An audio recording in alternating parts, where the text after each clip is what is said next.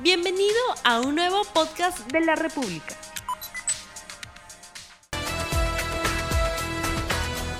La nueva ley del libro sigue en debate.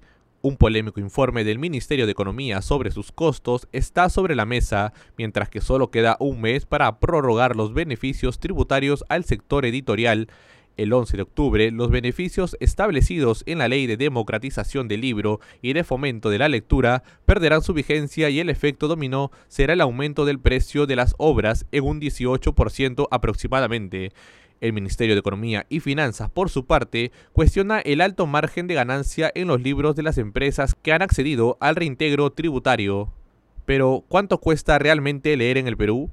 Hoy en RTV Economía hablamos sobre la nueva ley del libro y sus repercusiones en el mercado peruano. Muy buenos días amigos de la República, bienvenidos a un nuevo programa de RTV Economía. Mi nombre es Magda Quispe, editora de Economía del diario La República y los acompañaré todos los martes y jueves a través de este espacio a las 9 de la mañana. Este 12 de octubre vencen los beneficios tributarios de la nueva ley del libro. Vamos a ver si es que realmente este beneficio ha sido rentable o no. Para ello, el día de hoy contaremos con dos expertos sobre el tema, pero antes los invitamos a ver la pregunta del día. ¿Debe ampliarse las exoneraciones tributarias a los libros? Este tema tan importante que en las últimas semanas está en debate y el día de hoy se va a debatir en el Congreso, en la Comisión de Cultura, para ver si es que se, se amplía por 10 años o 15 años más estas exoneraciones. Para ello contamos el día de hoy ya con el señor Pedro Villagamarra, quien es director de contenidos y relaciones institucionales de la Cámara Peruana del Libro. Muchísimas gracias, señor Villa. Gracias ah, por invitarme. Gracias por su asistencia. La primera consulta es, en estos 15 años que se ha exonerado eh, estos beneficios tributarios a los libros, ¿ha beneficiado realmente? ¿Qué análisis podemos hacer al respecto? Totalmente, y creo que es eh, bastante evidente en cosas eh, simples como la asistencia a la feria del libro y el aumento cada año de esta asistencia que sobrepasó ya hace varios años el medio millón de personas que asiste. Es el evento masivo más importante del país y recibe cada vez más gente y las compras de libros aumentan. Pero yéndonos a cifras específicamente sobre el sector editorial en el Perú. La Biblioteca Nacional tiene un registro de las obras que se producen en el Perú. Ha habido un aumento de por lo menos tres veces de 2.500 títulos que se producían, 2.000, 2.500 en el 2003 cuando se aprobó la ley del libro, a un poco más o casi 7.000 títulos que se producen ahora. ¿Por qué se producen más libros? Obviamente porque hay más demanda. Eh, no podemos tener una medición exacta del de, eh, avance porque lamentablemente, y ese es uno de los puntos importantes de la ley que tenemos vigente hasta el momento, no era solo beneficios tributarios, era mucho más. Y lamentablemente digo porque el Estado dejó de hacer su papel en todo esto demás, que era fortalecer bibliotecas públicas, generar políticas de libro y lectura, fomentar la lectura a nivel nacional, eh, y solo quedaron los beneficios tributarios a la ley, los libros sin impuestos, eh, beneficios para dinamizar el sector editorial, pero sí ha funcionado. Esto poco que ha habido ha funcionado. ¿Qué necesitamos ahora? Complementarlo, mejorarlo, eh, y finalmente tener una ley completa, amplia, que eh, funcione para todos los componentes de esta cadena del libro, de este ecosistema del libro, y que podamos pensar en realmente un cambio a largo plazo. ¿Cómo pueden acceder las, las editoriales al reintegro tributario? ¿Es de fácil acceso? No, es bastante complicado. El año 2013 se creó, digamos, un, eh, a la Biblioteca Nacional como intermediario de este proceso burocrático. Em, lo que se está buscando ahora por ese lado es eliminar esta intermediación. No había en el 2003 eh, eh, sistemas digitales de SUNAT y de control como los tiene ahora, directamente como otros eh, reintegros y otros beneficios a otros sectores, puede ser directamente frente a SUNAT. Y lamentablemente hay otro punto allí, em, se puso un límite a las micro y pequeñas empresas para que pudieran acceder a este beneficio tributario y lamentablemente digo porque son pocas las editoriales y las que han tenido aparato contable y obviamente más eh, eh, presupuesto para, para, utilizar y hacer esto, las que han podido acceder. ¿Por qué no han accedido las pequeñas empresas? Porque se puso un límite para que solo el 25% de una UIT debería ser el IGB a devolverse por factura. Eh, a la UIT actual, la factura debería ser desde 1.800 soles más o menos. Una tiraje de 500 ejemplares para una pequeña editorial, que es el regular que produce, cuesta entre 3.000 y 5.000 soles el costo de imprenta, que puede ser a veces lo más caro dentro del proceso de producción. No alcanza, no llega. Y este proyecto de ley, esta modificación a esto ha sido trabajada desde la Cámara, Ministerio de Cultura, Biblioteca Nacional y la Asociación de Editoriales Independientes del Perú. Perfecto. Ya nos encontramos en línea telefónica también con el señor Javier Pérez de Armas. Él es docente de la Universidad Pacífico. Señor Pérez de Armas, muy buenos días. Buenos días, Magda, ¿qué tal? Queremos conocer su opinión sobre si es que se deben ampliar o no los beneficios tributarios de la nueva ley del libro. Bueno, yo eh, para empezar quería comentarles que se está hablando en esta nueva ley básicamente de cinco beneficios que o hayan sido derogados o están próximos a vencerse, ¿no? El primero es el crédito tributario por reinversión, que del que está, si no me equivoco, conversando el señor Villa hace un momento, ¿no? Eh, es, un, es, un, es un crédito tributario que aplica a las empresas que reinviertan ¿no? su renta neta imponible, ¿no? Ese crédito de reinversión, ese crédito tributario por reinversión, lo han acaparado, para que ustedes hagan una idea, solamente dos empresas. Dos empresas editoriales han visto beneficiadas con el 85% de ese crédito. El segundo es la inafectación del, del IGB, que es lo que el Ministerio de Economía plantea mantener. ¿Por qué? Porque, claro, a través del IGB sí nos podemos asegurar de que el precio del libro no se incremente, que pueda ¿no? Como se ha ido incrementando a lo largo del tiempo por encima de la inflación, ¿no? Eh, el tercero es el reintegro tributario. Ocho empresas en el Perú han sido beneficiadas con el 82% de ese eh, reintegro tributario, ¿no? Y después, bueno, está la exoneración del impuesto a las regalías y una, una inafectación al ICB, a las donaciones que está ya, eh, no está vigente, ¿no? Entonces, mm, lo que más o menos vemos aquí es que si lo que queremos es fomentar la lectura, la lectura se debe fomentar desde edades tempranas, ¿no? El hecho de que haya crecido la, la, producción y venta de libros, tendríamos que ver si son libros de texto o son libros para el disfrute de la lectura, para empezar, ¿no? Y tendríamos que ver también si siempre los compran el mismo grupo económico o se ha democratizado el acceso al libro, ¿no? Que es la idea original de una ley del libro, ¿no? Entonces, eh, me da la impresión por las evidencias que veo, porque bueno, he metido la página del INEI, he visto la última encuesta nacional de programas estratégicos publicada en el 2016, y cuando le preguntaban a los peruanos si no compraban o compraban los libros por precio o por lo que sea, te decían que no, simplemente eh, casi el 80% respondía no, yo no los compro porque no me interesa leer. Entonces la idea es esa, ¿no? Independientemente de que vaya más gente a la feria del libro, independientemente de que se publiquen más libros, hay que ver si efectivamente llega a todos, ¿no? Y hay que ver cuál es la mayor cantidad de libros que se producen, que según tengo entendido son los libros de texto, ¿no? Señor Villa, ¿usted qué opina sobre ello? ¿Se ha incrementado la lectura en el Perú? Es definitivo, digamos, eh, es básica la oferta y demanda que si se están produciendo más libros, eh, hay mucho más demanda, ¿no? Sería ilógico pensar lo contrario. Eh, eh, lamentablemente, como digo, uno de, eh, de, los puntos importantes es que no ha habido medición desde el año 2004, no hay una encuesta nacional de lectura, y es una de las falencias que se dejó de, de labores que dejó de hacer el Estado desde ese momento. Ha habido un par de investigaciones de universidades o institutos de, estudio de mercado, pero no tienen una metodología. Ahora, acá estamos hablando y, es extraño, digamos, recibir las propuestas o las medidas para mejorar la lectura y que son cambios sociales muy grandes y profundos que no tienen una sola respuesta, sino un paquete de respuestas. Creo que es lo básico, el ADC de cualquier política pública, que no podemos pensar en una mentalidad de, qué sé yo, una respuesta de libro de autoayuda, ¿no? sino en un paquete de respuestas que puedan afectar en algo tan profundo como la necesidad de leer, el acceso al libro, el fomento a la lectura, la producción, porque finalmente aquí estamos hablando de dos cosas, de dos derechos constitucionales, el acceso a la cultura y la participación cultural. Y necesitamos que el Estado garantice la participación cultural en la creación, en la producción y publicación de libros, en este caso específico.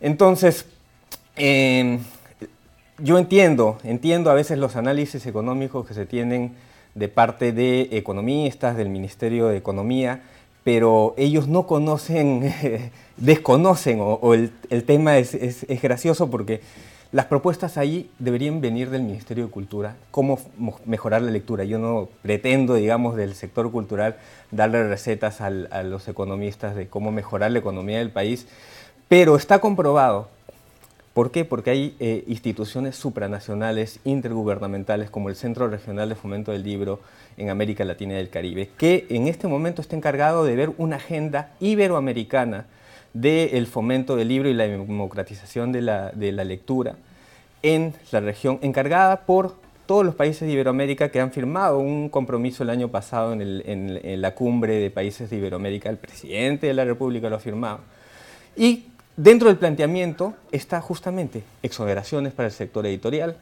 eh, exoneraciones para eh, regalías a renta para, por derecho de autor, fondos para bibliotecas públicas para la adquisición de libros, este, mecanismos de fomento de lectura, eh, de lectura con financiamiento para las eh, actividades que puedan tener asociaciones civiles y demás, estímulos para el fomento del libro y lectura, publicación, internacionalización de libros, etcétera. O sea, es un paquete de cosas. ¿Por qué no funcionó? ¿Funcionó la ley? Sí, funcionó dentro de lo limitado que funcionaron lo que quedó de la ley del 2003. En, en esta última semana salió publicado un informe del Ministerio de Economía y Finanza, ¿no? un informe que ha sido muy criticado por el, por el tema de los precios.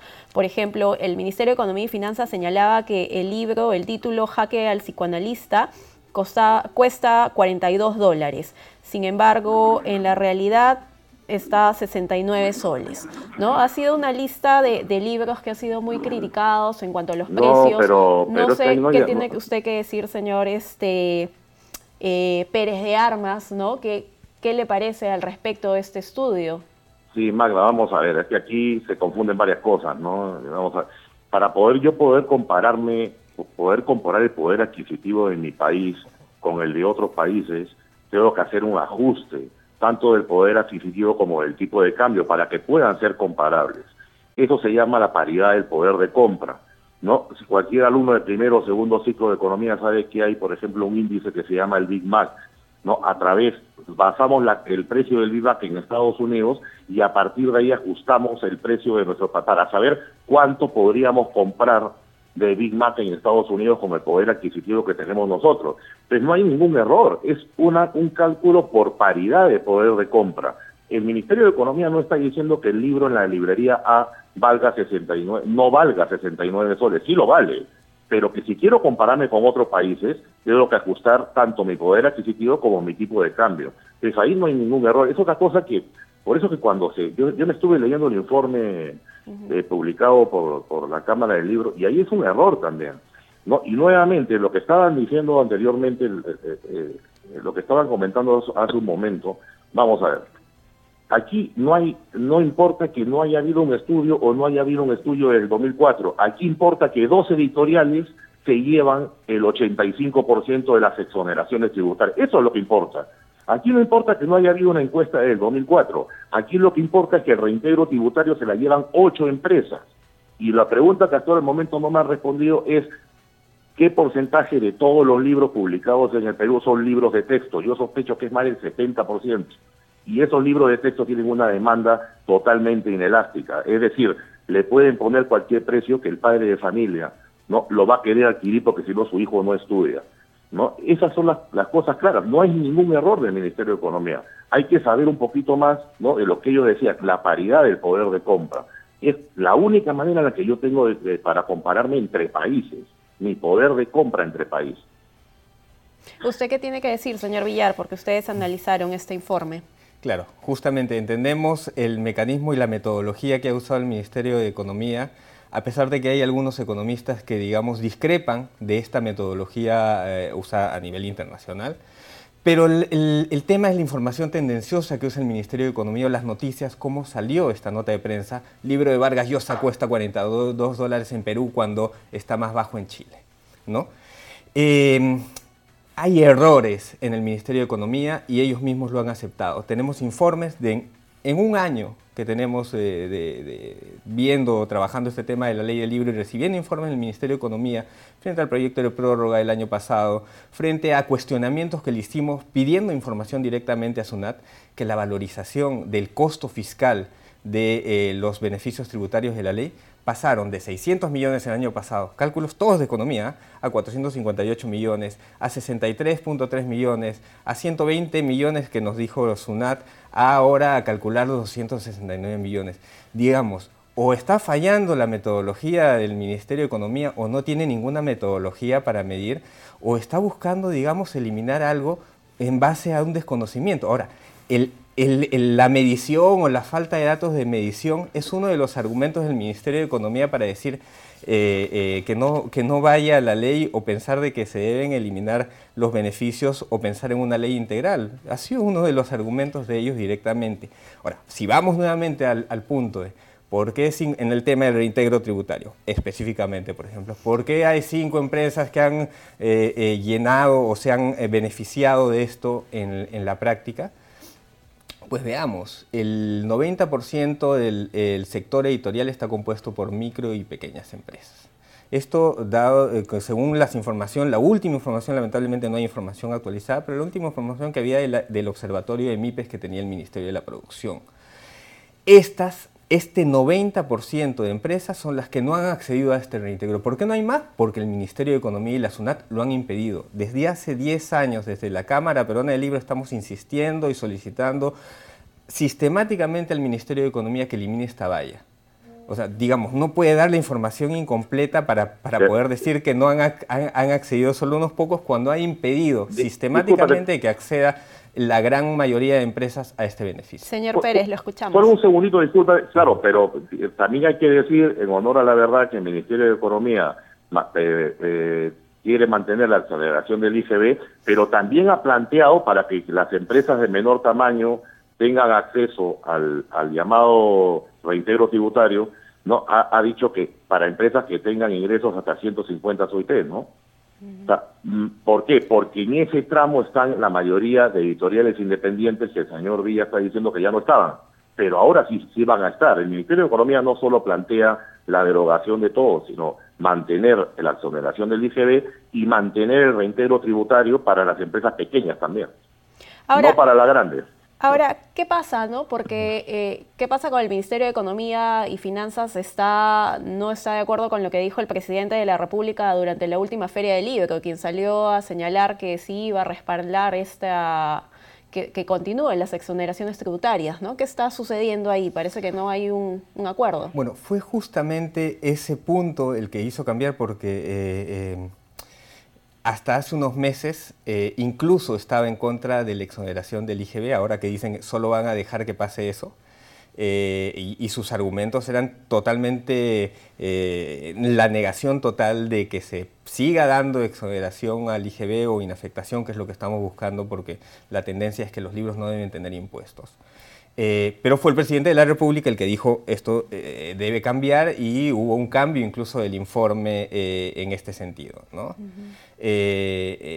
pero lo, lo, otro, o sea, debemos seguir pensando, a ver, ¿qué es lo que, la consecuencia? Los, la lectura, si vamos a hablar de la lectura, tiene distintos niveles de, de, de, funcionalidad. ¿no? La lectura desde digamos, la decodificación de lo que uno lee, la lectura social, la lectura por aprendizaje, la lectura por placer. Lo que estamos acá tratando es fortalecer la lectura en general.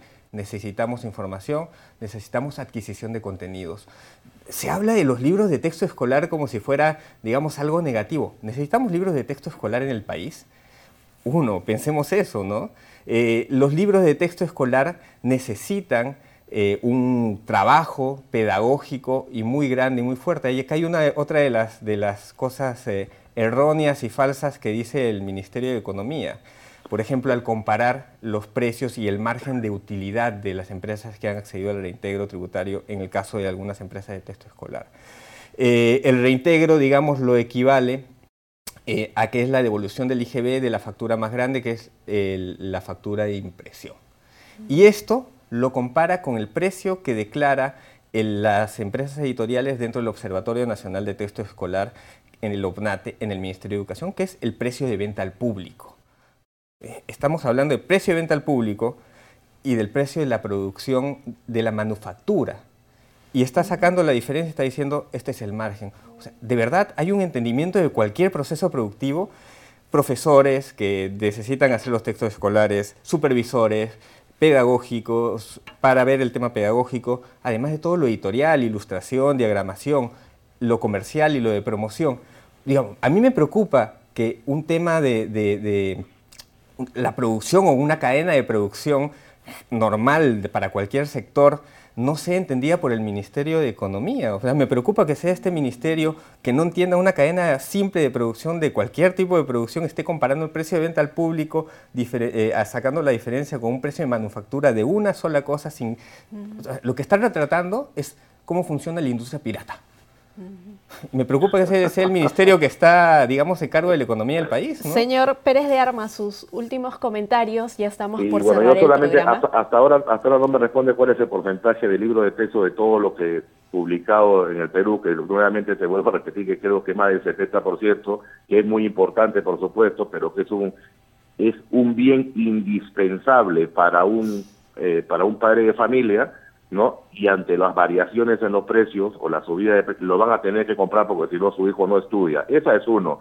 Y la segunda, le doy toda la razón al señor Villa en que no se han destinado eh, recursos a las bibliotecas escolares ni a, ni, ni, ni, a, ni a fomentar la lectura temprana. Entonces es el momento de hacerlo, es quitarle todas estas estos beneficios a esas dos editoriales que te digo que tienen el 85%, a esas ocho que tienen el 84% y crear bibliotecas con ese dinero y apoyar al fondo del libro también. Esa es mi opinión, ¿no? O sea, no puede ser que acá la torta se la repartan dos personas y acá no hay ninguna información tendenciosa, son datos de la SUNAT.